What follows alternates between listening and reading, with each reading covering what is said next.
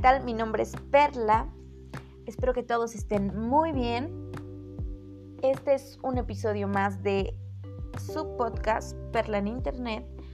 Y el día de hoy vamos a hablar de la marihuana y el cerebro. Espero que les guste mucho este podcast.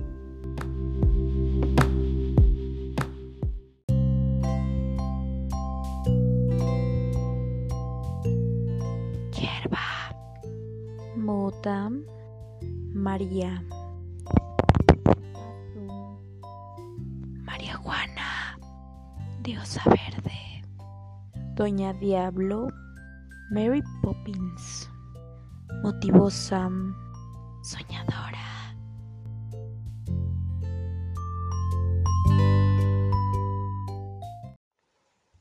Todos estos nombres y un montón de nombres más son usados para nombrar a la marihuana, también llamada cannabis sativa, que es la planta del cáñamo. La marihuana o cannabis sativa es una planta con propiedades psicoactivas y la droga más ilegal consumida en el mundo. En todo el mundo existen entre 119 y 224 millones de consumidores.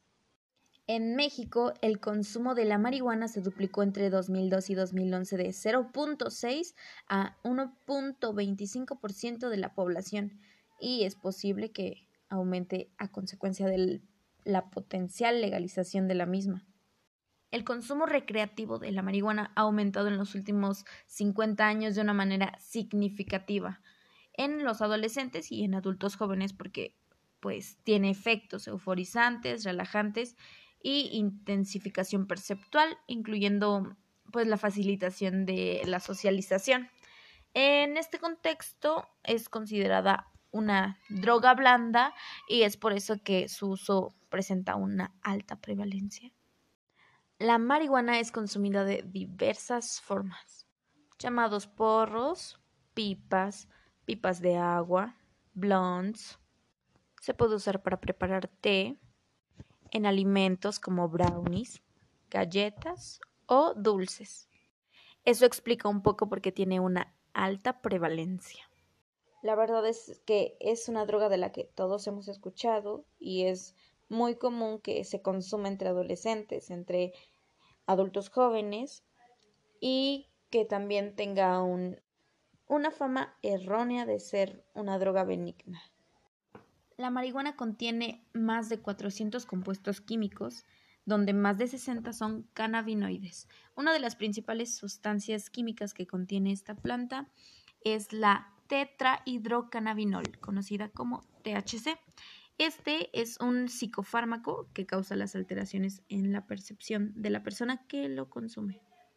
En 1963, unos investigadores se dan cuenta que el cerebro produce una sustancia química similar al THC, que es denominada anandamia.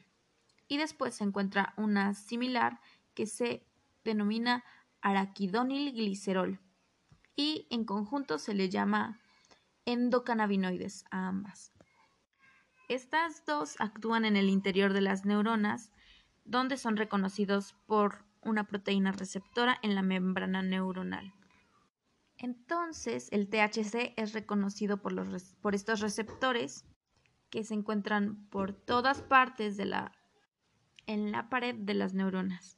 Y estos receptores a su vez están por todo el cerebro, distribuidos en distintos lados en el hipocampo, en el hipotálamo, cerebelo, por todos lados.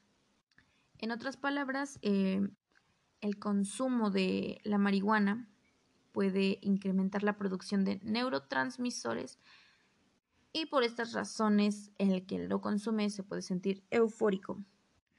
Eso porque el THC aumenta la liberación de dopamina, actuando de manera especial en el sistema cerebral de gratificación. Cuando el THC entra al cerebro, eh, produce la sobreestimulación de ciertas zonas y genera los siguientes efectos, que son la euforia, la alteración de los sentidos, alteración de la percepción del tiempo, alucinaciones y delirios, Eso en consumo de muy grandes dosis, cambios en el estado de ánimo, limitación de la movilidad corporal, dificultad para pensar, eh, la memoria se ve debilitada, dificultad para resolver problemas y a largo plazo, en caso de que su consumo sea prolongado, es decir, que se haya consumido por bastante tiempo, el funcionamiento del cerebro se puede ver afectado. Hay estudios que afirman que puede llegar a afectar la memoria o la capacidad para pensar y el aprendizaje y también la manera en la que el cerebro crea conexiones. Y también em, hablemos de la adicción o la dependencia psicológica a esta droga. Como ya todos sabemos, la marihuana no es tan mala como parece, porque tiene beneficios cuando se tiene un consumo controlado y con fines meramente medicinales.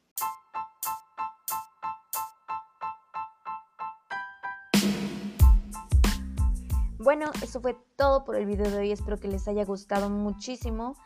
Eh, yo estoy muy contenta de poder compartirles esta información el día de hoy. La verdad es que eh, me pareció muy divertido hacer este podcast. Me gustó mucho y espero que a ustedes también les haya gustado mucho. Hay un montón de cosas que yo no sabía sobre la marihuana, que obviamente todos la conocemos, pero nunca o no siempre investigamos un poco más a fondo y pues quería traerles estos pequeños datos para que se interesen un poco y traten de buscar más información sobre el tema que estoy segura que les va a encantar. Y eso es todo de mi parte, con esto me despido.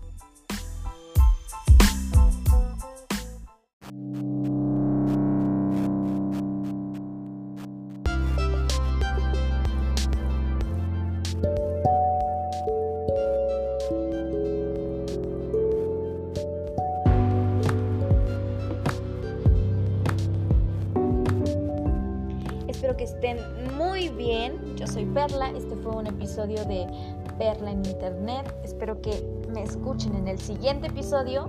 Hasta luego.